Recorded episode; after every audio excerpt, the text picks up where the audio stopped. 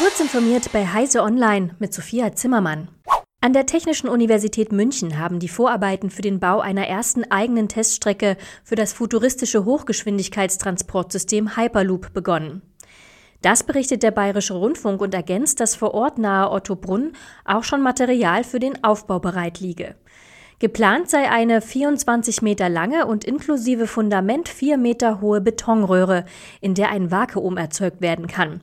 Ohne Luftwiderstand soll eine Kapsel dort durchgleiten, aber nicht mit Menschen an Bord. Dass auch ein Prototyp für diese Kapsel in Originalgröße vorgesehen ist, hatte die Universität schon 2020 angekündigt. Bis Jahresende soll die Teströhre jetzt fertig werden. Der Vulkanausbruch in Tonga Anfang des Jahres hat so viel Wasserdampf in die Stratosphäre katapultiert, wie Wissenschaftler und Wissenschaftlerinnen es noch nie zuvor beobachtet haben. Insgesamt 146 Millionen Tonnen Wasserdampf wurden laut einer Analyse in diese Schicht der Atmosphäre katapultiert. Das allein entspricht dem Forschungsteam zufolge etwa 10 Prozent des Wassers, das dort gebunden ist. Der Dampf könnte vorübergehend den Abbau der Ozonschicht verschlimmern und ebenfalls vorübergehend einen wärmenden Effekt haben. Die Auswirkungen des Klimawandels dürften aber nicht spürbar verstärkt werden. AMD trotzt im zweiten Quartal 2022 dem schrumpfenden PC-Markt und wuchs an allen Fronten, was zu einem Rekordumsatz von 6,55 Milliarden US-Dollar führte.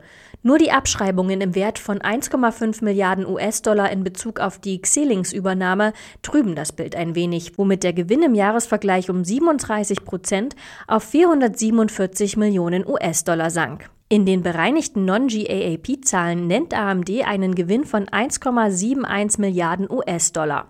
Intel kann derweil nur neidisch auf AMDs Wachstum schauen. Die Verkäufe rund um Core i und Xeon-Prozessoren brachen im zweiten Quartal ein, was zum ersten selbstverschuldeten Minus in diesem Jahrtausend führte. Der Bezahldienst PayPal verdient deutlich weniger, doch ein neuer Großinvestor macht Anlegern Hoffnung. In den drei Monaten bis Ende Juli fiel der Betriebsgewinn gegenüber dem Vorjahreswert um 32 Prozent auf 764 Millionen US-Dollar, wie PayPal mitteilte. Das Nettoergebnis geriet sogar um 341 Millionen US-Dollar ins Minus. Grund waren vor allem Sonderfaktoren wie hohe Steuern. Das Tagesgeschäft lief dagegen relativ rund. PayPal steigerte die Erlöse im Jahresvergleich um 9 Prozent auf 6,8 Milliarden US-Dollar. Die Aktie schoss nachbörslich zeitweise um rund 14 Prozent nach oben. An der Wall Street wurde der Einstieg eines einflussreichen Hedgefonds begrüßt.